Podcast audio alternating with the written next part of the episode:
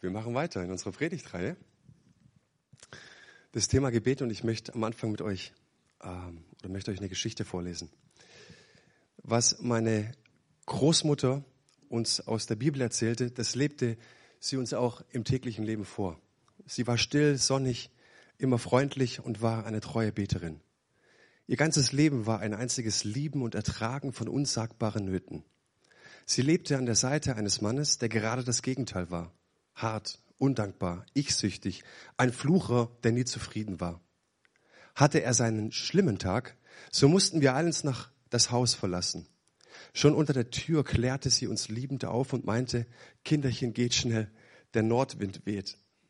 Betet für den Großvater, er geht sonst verloren.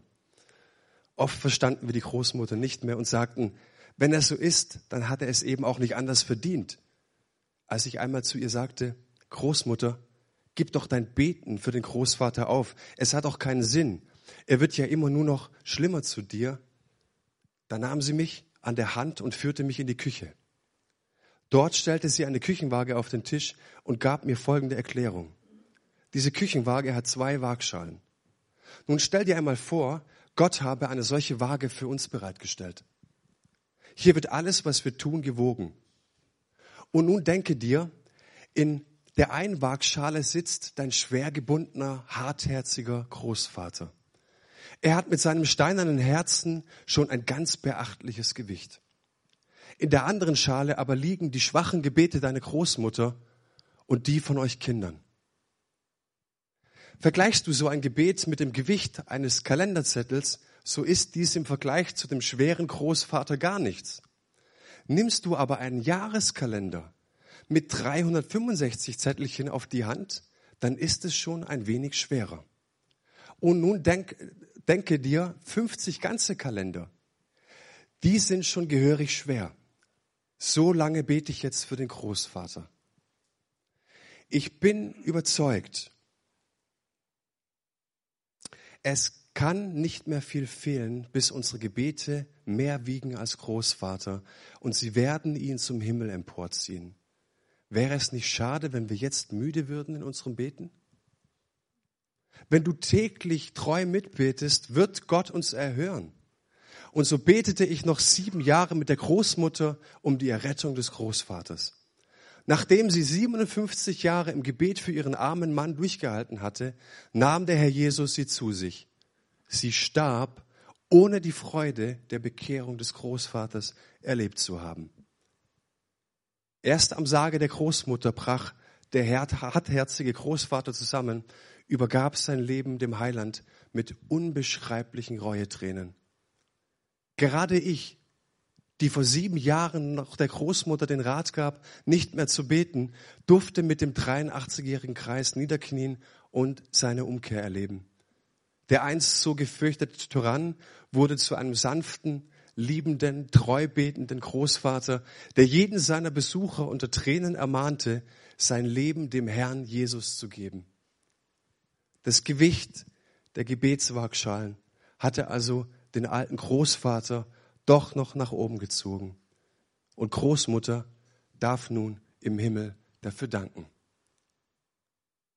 Diese Geschichte erzählt es Spurgeon und sie inspiriert mich. Und eigentlich sollten wir in Amen sprechen, weil damit alles gesagt ist. Wie oft habe ich aufgehört zu beten an der Stelle, von dem ich dachte, nach meiner Logik ist es doch vorbei. Gebet bringt an der Stelle einfach nichts mehr. Wir hören auf. Nach wie vielen Tagen? Nach vier, fünf Tagen. Jetzt siehst du so eine Frau und das liebe ich und schätze ich an unseren Betern und Beterinnen, dass sie einfach nicht aufhören zu beten. Und ich genieße es, weil ich weiß, es gibt Menschen, die jeden Tag für mich beten, für meine Herausforderungen, für die Dinge, die mich megamäßig herausfordern, wo ich Schwierigkeiten habe, wo ich vielleicht heute oder morgen noch keinen Durchbruch sehe. Aber ich weiß, es ist so wichtig, dass jemand für mich betet und sagt, irgendwann kommt es. Habe ich so jemand, der dran bleibt, trotz aller Schwierigkeiten, trotz aller Nöte. Jemand, der sagt, ich gebe nicht auf, Jahr für Jahr, Kalenderblatt für Kalenderblatt. Wir werden den Durchbruch sehen. Warum? Weil wir einen Gott haben, für den nichts zu groß ist. Amen. Jemand, der unerschrocken weiterbetet. Ich möchte mit euch heute ein Gebet anschauen. Das ist eigentlich das berühmteste Gebet in der Bibel. Es verrät etwas über das Seelenleben von Jesus. Es ist ein sehr detailliertes Gebet. Wir finden es im Neuen Testament, da im Johannesevangelium. Das ist das Gebet Jesu, beziehungsweise das hohe priesterliche Gebet von Jesus.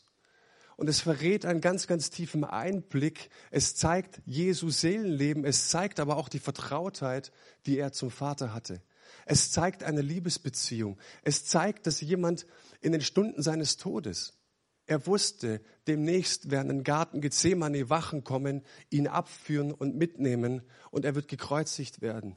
Ich weiß nicht, was ich beten würde, aber mit Sicherheit wahrscheinlich nicht so ein liebevolles Gebet. Und du siehst, dass dieser Mann, also Jesus, vollkommen im Vertrauen zum Vater lebte. Und es inspiriert so sehr. Und ich werde dir sagen, es wird dich sehr, sehr, sehr ermutigen, was du heute Morgen hören wirst. Dieses Gebet ist ein Anker auch für unsere Seele. Leider habe ich heute nicht so viel Storytelling mit dabei. Leider wirst du dir vorkommen wie in einer Bibelstunde. Und wenn du heute nach Hause gehst und sagst, Mensch, wir mussten aber richtig mitdenken und nachdenken, dann würde ich sagen, so what? Wir bergen Schätze, wenn wir uns in die Bibel reingraben. Ja. Ähm, lasst uns mal schauen, was im Johannesevangelium vor dem 17. Kapitel passiert. Er hatte, also Jesus hatte seine Jünger auf diese Zeit vorbereitet. Er wusste, der Tag kommt. Ich werde nicht mehr bei euch sein. Er hatte sie vorbereitet. Er sagte ihnen, was fortan ihre Aufgabe sein sollte. Er kündigte an, dass der Heilige Geist kommen wird. Er kündigte an, wozu er sie alleine in der Welt zurückliegt. Er sagte ihnen, hey, das ist kein Chaos jetzt hier, das ist gewollt, das ist beabsichtigt, was hier passiert. Also erschreckt nicht. Und in Kapitel 14 bis 16 lehrt Jesus die Jünger alles, was sie wissen mussten, um jetzt ohne ihn auch auszukommen. Im Kapitel 14 kündigt Jesus an, dass er sie verlässt, aber dass er einen Beistand, einen Tröster, einen Anwalt schicken wird. Da spricht er vom Heiligen Geist. Im Griechischen steht hier Paraklet, wortwörtlich heißt es Parakaleo, an deine Seite gerufen. Parallel zu deinem Lebensweg, parallel zu deinen Herausforderungen wird dieser Tröster, dieser Seelsorger gerufen, der mit dir durchs Leben geht. Er wird kommen. Und wenn du jetzt dich in die Lage der Jünger versetzt, dann musst du dich eigentlich fragen, also hätte ich mich zumindest gefragt, Jesus, was soll besser sein, als jeden Tag mit dir Wunder und Zeichen zu sehen? Wir schlafen nebeneinander, wir wachen gemeinsam auf, wir frühstücken, jeden Morgen eine Andacht. Jeden Morgen legst du deine Hand auf mich und segnest mich. Wir sehen, wie du Fische und Brote vermehrst. Was soll es Besseres geben? Aber Jesus sagt, es ist besser. Kannst du das für dich hören? Es ist besser, weil du warst eigentlich immer nur Zuschauer. Aber jetzt möchte ich dich berufen, befähigen, dass du das erlebst, was ich auch getan habe. Dass durch dich meine Kraft fließt in diese Welt. Es ist besser. Es ist besser, es ist nützlich. Und in Kapitel 15 spricht er jetzt, hey, ich werde fortan nicht mehr da sein, aber ihr sollt meine Werke weiterführen. Ich habe euch erwählt und bestimmt, dass ihr reiche Frucht tragt. Wir sind wie Reben am Weinstock und wie der Saft, vielleicht kannst du es dir vorstellen, wie der Saft jetzt aus der Erde durch die Rebe, durch den Weinstock zu den Reben, zu der Frucht gelangt. Genau so soll das Leben Jesu in uns, in diese Welt hineinfließen, hineinströmen und sich entfalten. Und natürlich stellt sich jetzt für die Jünger die Frage, wie sie angesichts dieser Anfeindungen, die sie bekommen werden, ne, denn zurechtkommen. Weil in Kapitel 16 sagt er, Leute, wenn ihr euch darauf einlasst, dass ich der Weinstock bin, ihr die Reben seid, dass durch mich, durch euch Leben fließt, wenn ihr euch darauf einlasst und das lebt, ich verspreche euch, die Welt wird euch dafür hassen. Die Welt hasst das Evangelium. Sie hasst euch dafür. Jetzt ist die Frage, hey, wie kommen wir da trotzdem durch? Und jetzt kommt wieder diese Verheißung des Heiligen Geistes dass es nicht durch unsere Kraft geschehen soll, sondern durch die Kraft Gottes. Und Jesus ist der einzige Beweis dafür gewesen. Er hat in dieser Vertrautheit zum Vater gelebt. Nicht seine Kraft war es, sondern die Kraft, die er vom Vater empfangen hatte, floss in diese Welt und veränderte sie. Deswegen ist es wichtig, diesen Zusammenhang zu kennen. Und jetzt sind wir im Kapitel 17. Und jetzt fängt Jesus an zu beten. Und er betet, dass die Wahrheiten, die Jesus verkündigte, nicht einfach nur bloße Theorien bleiben sollten, sondern dass sie tief in unserem Herzen Wurzeln schlagen. Dass diese Wahrheiten zu lebendigen Wirklichkeiten werden in unserem Leben. Es ist so schön, wenn jemand für mich betet, dass die Wahrheit, die Sonntag für Sonntag oder wann immer ich auch die Bibel aufschlage, dass es nicht nur ein schöner Gedanke bleibt, dann, sondern dass es Wirklichkeiten werden in meinem Leben. Dass es ins Dasein kommt, dass es greifbar wird. Und ich möchte mit euch jetzt mal den ersten Vers anschauen. Nachdem Jesus zu seinen Jüngern gesprochen hatte, blickte er zum Himmel auf und betete, Vater, die Zeit ist jetzt da, offenbare die Herrlichkeit deines Sohnes, damit der Sohn deine Herrlichkeit offenbart. Wichtig erstmal am Anfang dieses Gebetes, wer betet hier zu wem? Der Sohn zum Vater. Eine Frage. Haben wir in der Bibel einmal erlebt, dass der Vater dem Sohn eine Bitte abschlägt? Werden wir nachher noch drauf kommen. Es gibt einen Beweis selbst im Johannesevangelium. Der Vater wird dem Sohn niemals eine Bitte abschlagen. Warum ist es wichtig? Weil er nicht nur für seine Jünger betet, sondern weil er auch für mich und für dich betet. Der Vater wird dem Sohn niemals eine Bitte abschlagen. Im Johannes, also im 20. Vers in diesem Kapitel hören wir das. Ich bete nicht nur für sie, sondern alle, die auch durch sie zum Glauben an mich kommen werden. Also für dich und für mich. Jetzt, was, was betet er? Er betet, verherrliche du den Sohn Frage, verherrliche, was heißt das hier? Verherrliche deinen Sohn. Was betet hier genau? Er sagt hier, verherrliche mich. Also gib mir die Position, gib mir die Würde, gib mir die Königsherrschaft, die ich vorher auch bei dir hatte, wieder, damit ich mich zu Rechten des, des Vaters setzen kann und meinen Heiligen Geist ausgießen kann. Hier geht es nicht um, um ein nettes Gebet, das unser Herz erwärmt und erfreut, sondern hier geht es um Pläne Gottes. Er betet, dass der Heilsplan Gottes, der rote Faden, den du vom ersten Seite der Bibel bis zur letzten siehst, dass es weitergeht. Also sagt er, ich weiß, dass sie zurückbleiben werden, ich werde aber meinen Heiligen Geist ausgießen. Und ich beweise euch, in Johannes 7, also im selben Evangelium, wir, wir legen nur durch das Evangelium jetzt dieses, dieses Kapitel aus, ja.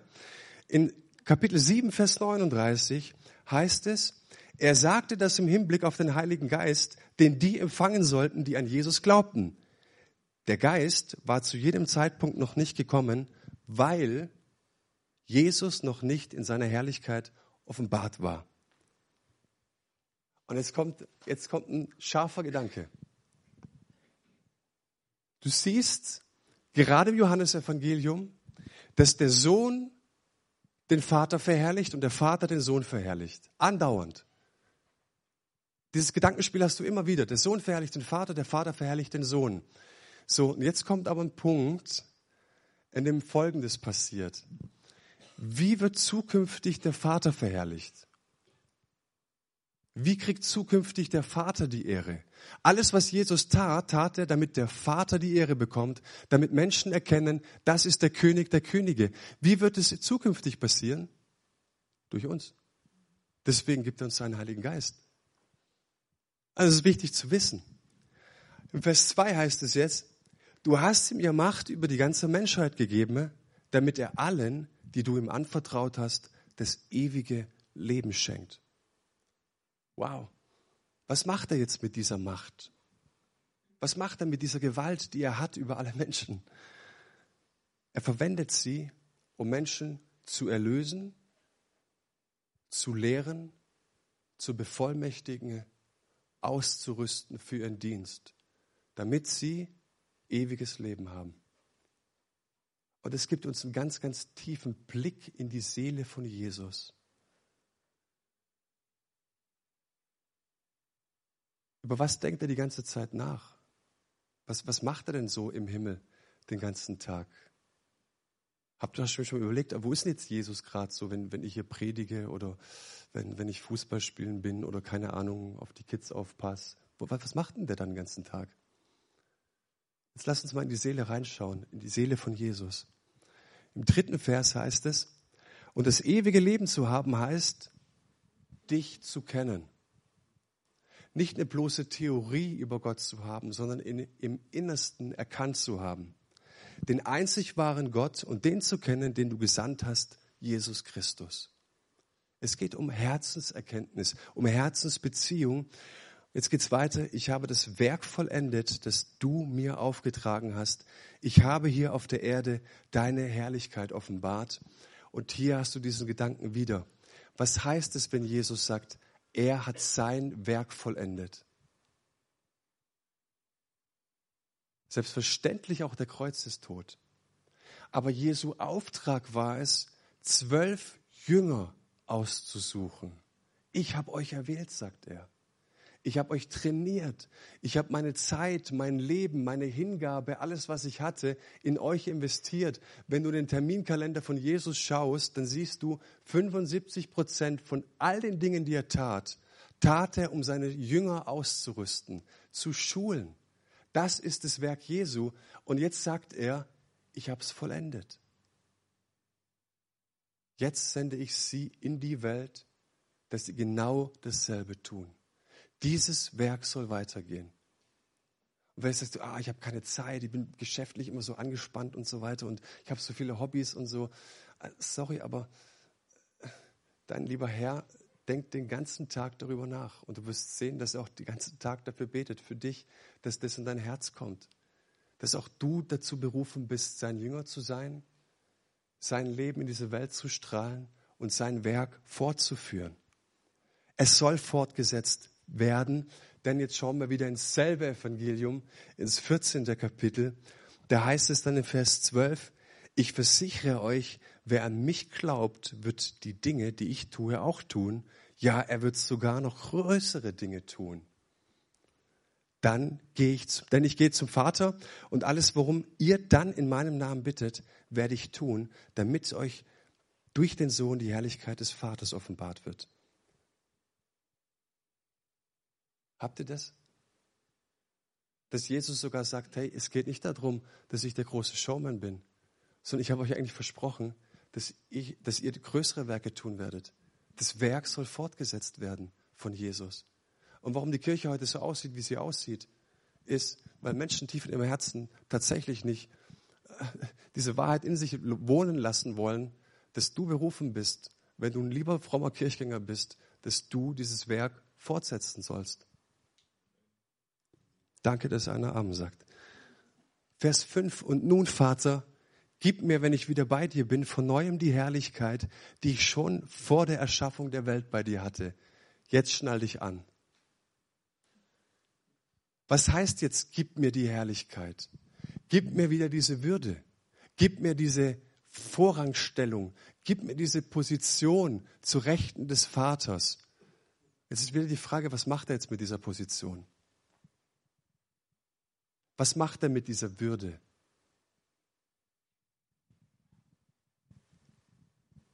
Der Hebräerbrief, das ist auch ein Brief im Neuen Testament, den kneten wir gerade durch. Wo sind hier die Connect-Gruppe? Ja, ein paar gibt es. Ähm, und wir sind sogar im achten Kapitel gewesen, jetzt letzten Donnerstag. Und da haben wir einen ganz, ganz tollen Vers. Also halt mal diese Frage fest. Was macht Jesus jetzt den ganzen Tag? Was macht er mit dieser Würde, mit diesem Amt? Sitzt er nur zum, zu Rechten des Vaters und regiert halt, schwingt ein bisschen sein Zepter, ähm, regiert die Engel, scheucht die Engel von links nach rechts? Was macht er?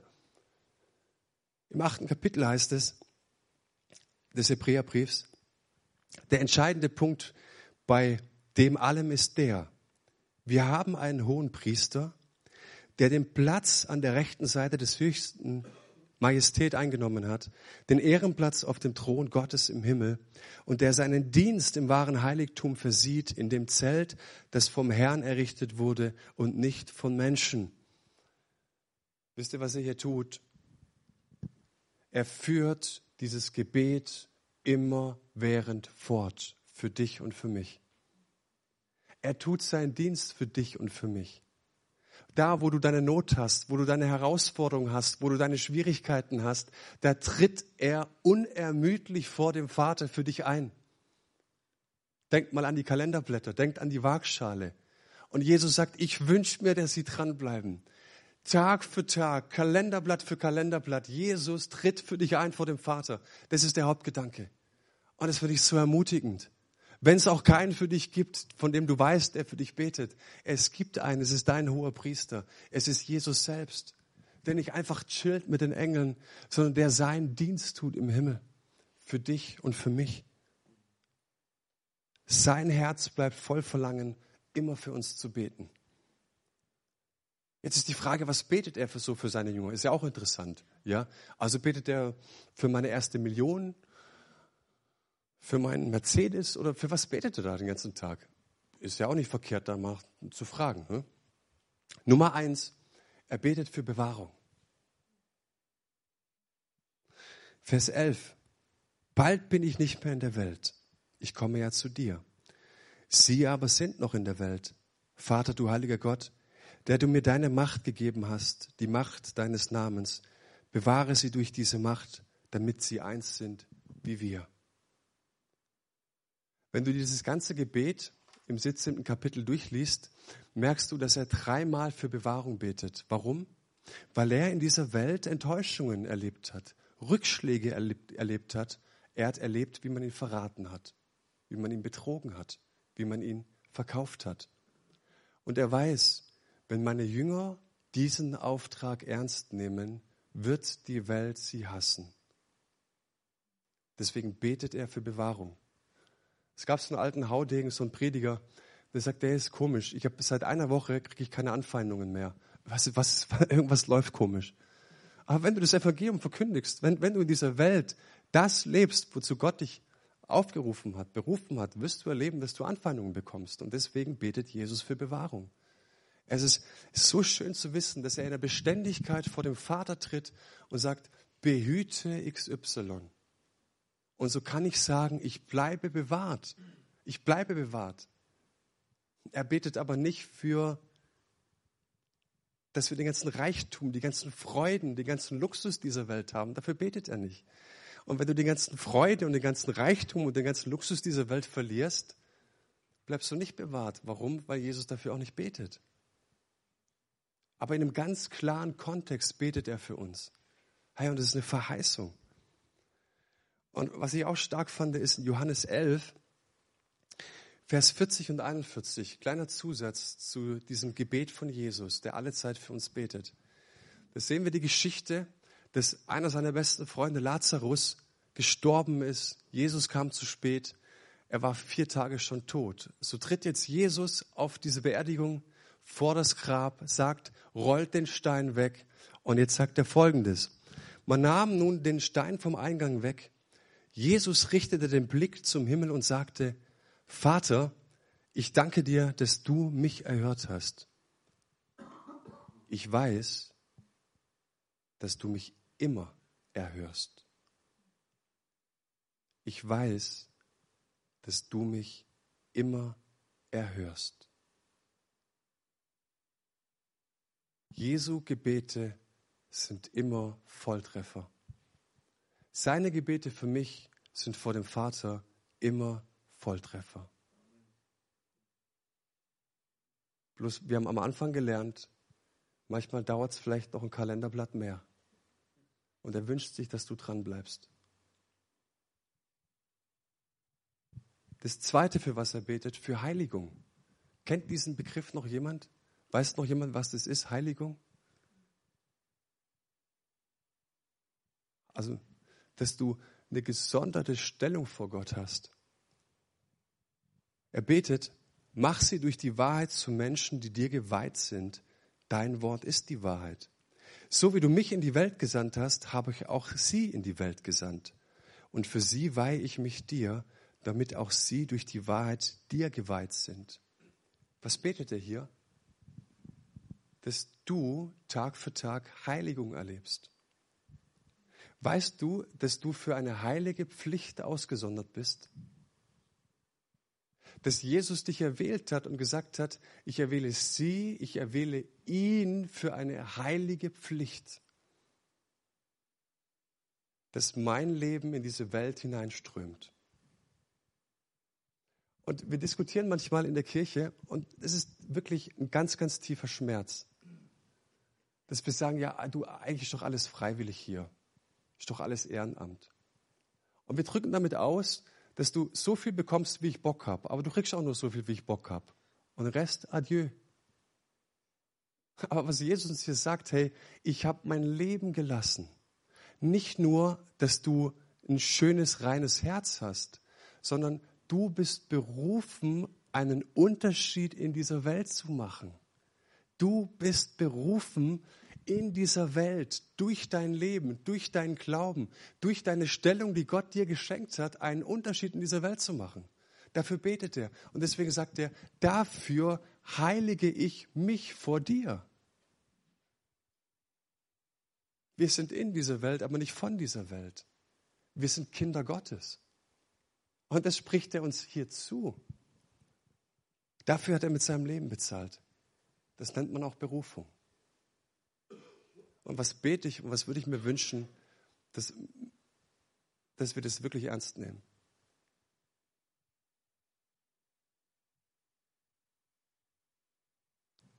Jetzt können wir sagen, ja, das war ja für die Jünger, das war ja damals, vor 2000 Jahren. Und als ob es Jesus geahnt hätte, dass 2000 Jahre später solche Gedanken auftauchen, sagt er jetzt in Vers 20, ich bete aber nicht nur für sie, sondern auch für die Menschen, die auf ihr Wort hin an mich glauben werden.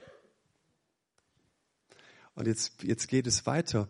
Wie sollen wir jetzt diese besondere Stellung ausleben? Jeder für sich, nach Gutdünken? Ja? Oder, oder ist da mehr? Und jetzt betet er das dritte Gebet, dass wir Einheit haben. Vers 21. Ich bete darum, dass sie alle eins sind, sie in uns, so wie du, Vater, in mir bist und ich in dir bin. Dann wird die Welt glauben, dass du mich gesandt hast. Die Herrlichkeit, die du mir gegeben hast, habe ich nun auch ihnen gegeben, damit sie eins sind, so wie wir eins sind. Ich in ihnen und du in mir. So sollen sie zur völligen Einheit gelangen, damit die Welt erkennt, dass du mich gesandt hast und dass sie von dir geliebt sind, wie ich von dir geliebt bin. Was Jesus hier sagt, wie wird diese Welt mit dem Evangelium erreicht? Durch Programme? Durch leckeren Kaffee? Durch renovierte Räume? Durch schicken Lobpreis? Das sind alles Hilfsmittel aber durch unsere Einheit. Er sagt, durch unsere Einheit wird die Welt zu einer Entscheidung gerufen. Will ich glauben oder will ich nicht glauben? Und wisst ihr, das Schöne ist dabei, dass er jeden Einzelnen dafür in diese heilige Pflicht nimmt. Was ist mit meiner Einheit? Was bedeutet Einheit? Wir dürfen unterschiedlicher Meinung sein, glaube ich.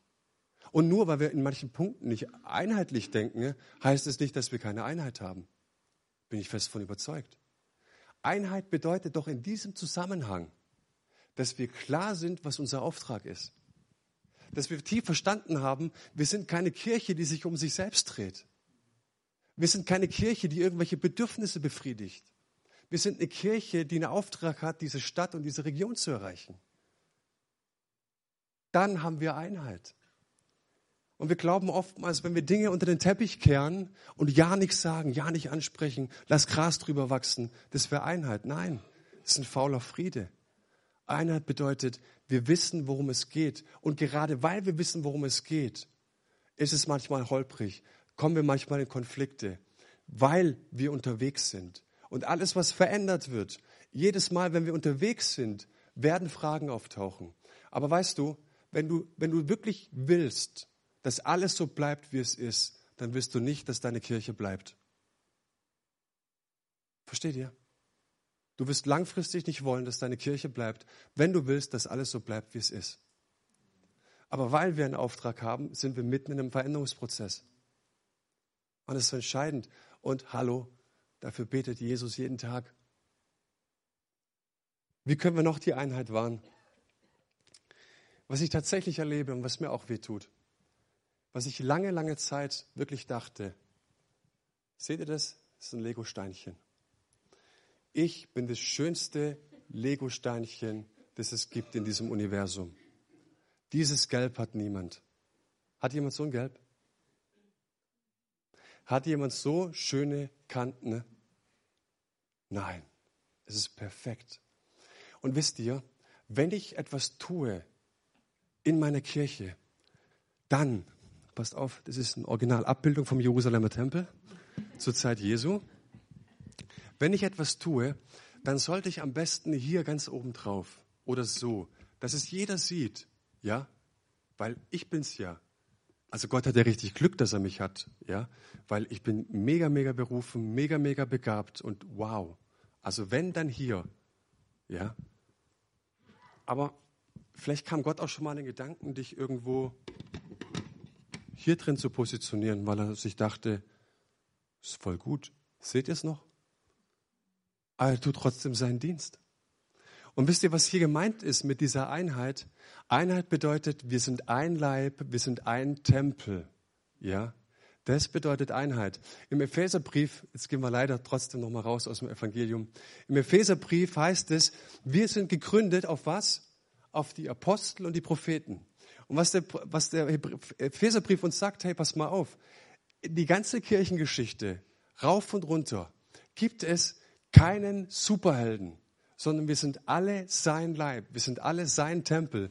Und wenn du dann ins Buch der ersten Chroniken schaust, im fünften Kapitel, da siehst du, dass Salomo den Tempel baut. Salomo weiht den Tempel ein und jetzt betet er auch noch. Und was passiert, nachdem er gebetet hat? Feuer fiel vom Himmel in den Tempel. Das heißt, das Wichtigste ist an diesem Einheitsgedanken, dass ich nicht glaube, dass ich hier die große Nummer bin.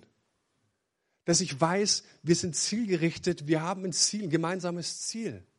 Und dann siehst du auch das Feuerfeld. Apostelgeschichte, ganz am Anfang, der Auftrag stand. Jesu gab ihnen einen Auftrag. Die Erlösung war auch klar, aber er sagte, wartet, bevor ihr rausgeht. Wartet, wartet, wartet, schließt euch ein, wartet, bis der Heilige Geist kommt. Und was passiert dann? Es steht, sie waren einmütig beieinander. Auf der Einheit liegt Segen und dann viel Feuer. Später, im vierten Kapitel in der Apostelgeschichte, haben sie Anfeindungen. Und sie kommen zurück, eingeschüchtert, und die Gemeinde betete wieder. Es hieß, sie beteten einmütig. Sie hatten Einheit egal was die uns sagen, egal was da kommt. Jesus hat gesagt, die Welt wird uns hassen. Wir beten einmütig, wir haben diesen Auftrag. Und was passierte? Das Feuer fiel erneut. Die Städte fing an zu beben. Und das ist mein Wunsch. Das ist mein Wunsch, dass diese Städte hier bebt, dass das Feuer des Heiligen Geistes kommt. Aber es kommt halt eben nicht, wenn wir immer wieder mit solchen Kleinkriegen glauben, ich bin der Beste, ich bin beleidigt und was auch immer. Sondern wir haben eine Einheit in unserem Auftrag. Letzter Gedanke. Wir sollen in seiner Gegenwart sein. So ein schönes Gebet. Du sollst in seiner Gegenwart bleiben. Vater, ich will, dass die, die du mir gegeben hast, dort sind, wo ich bin. Sie sollen bei mir sein, damit sie meine Herrlichkeit sehen. Die Herrlichkeit, die du mir gabst, weil du mich schon vor der Erschaffung der Welt geliebt hast.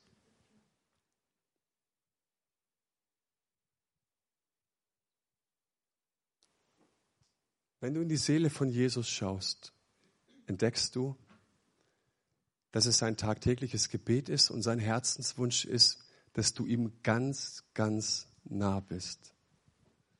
Dass du nicht ewig weit weg bist, sondern sagt, Vater, das alles hat überhaupt keinen Sinn. Der Auftrag, die ganze Welt zu retten, macht überhaupt gar keinen Sinn. Wenn sie und wenn er nicht ganz an meinem Herzen sind. Wenn sie nicht diese Beziehung leben. Und ich finde diesen Gedanken stark, weil ich immer glaube, ich müsste die Beziehung halten, weil ich immer glaube, ich müsste mich anstrengen, in dieser Beziehung zu sein und, und zu beten. Aber da gibt es einen, der so viel größer ist als ich, der mir zuvorkommt, jeden Tag neu. Vater, ich will, dass er und sie bei mir sind. Ganz in meiner Nähe, ganz in meiner Gegenwart. Und ich möchte dir am Ende eine Frage stellen. Warum soll der Vater dem Sohn eine Bitte abschlagen? Es gibt ehrlich gesagt keinen nachvollziehbaren Grund, warum er es nicht tun sollte. Also gilt es uns. Wo liegt meine Hoffnung? Wo liegt meine Kraft? Woher kommt meine Entschlossenheit? Die Antwort sehen wir in diesem Gebet. Nämlich wenn du dir die Frage stellst, woher kam Jesu Entschlossenheit? Woher kam seine Kraft? Woher kam seine Hingabe? Nicht von ihm, sondern von seinem himmlischen Vater.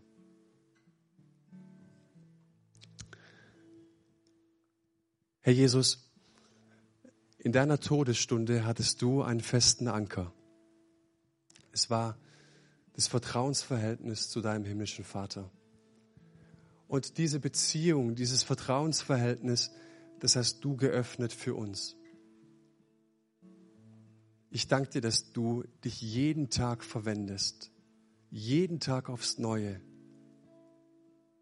für uns zu beten, dass wir unseren Auftrag klar vor Augen haben, dass du uns bewahrst, dass wir erkennen, dass wir eine besondere Stellung, eine heilige Pflicht in dieser Welt haben. Gott, ich danke dir für deine wunderbaren Gedanken.